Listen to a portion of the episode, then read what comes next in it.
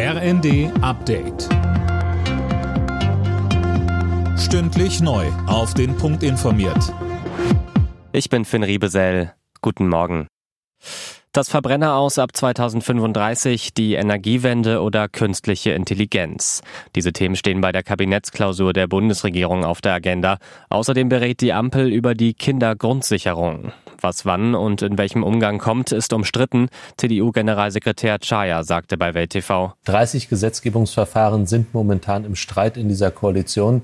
Parlamentswochen werden verkürzt, weil aus der Ampel weder Gesetzesinitiativen noch Anträge kommen. Es ist ein großes Durcheinander dort. Wir bräuchten die Eckwerte für den Haushalt endlich.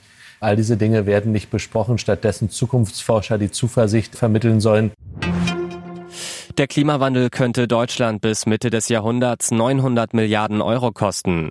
Das berichtet das Handelsblatt und verweist auf eine Studie des Bundeswirtschaftsministeriums.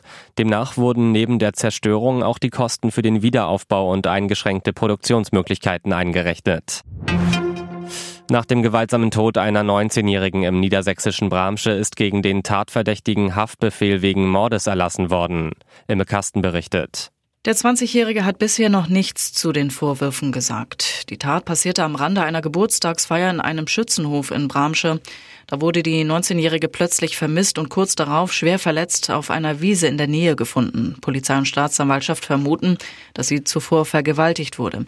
Sie kam zwar noch in ein Krankenhaus, da konnte aber nur noch der Tod festgestellt werden.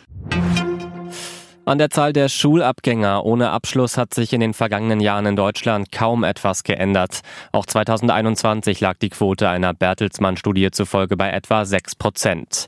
Besonders betroffen sind demnach Jungen und Schüler mit ausländischer Staatsbürgerschaft. Alle Nachrichten auf rnd.de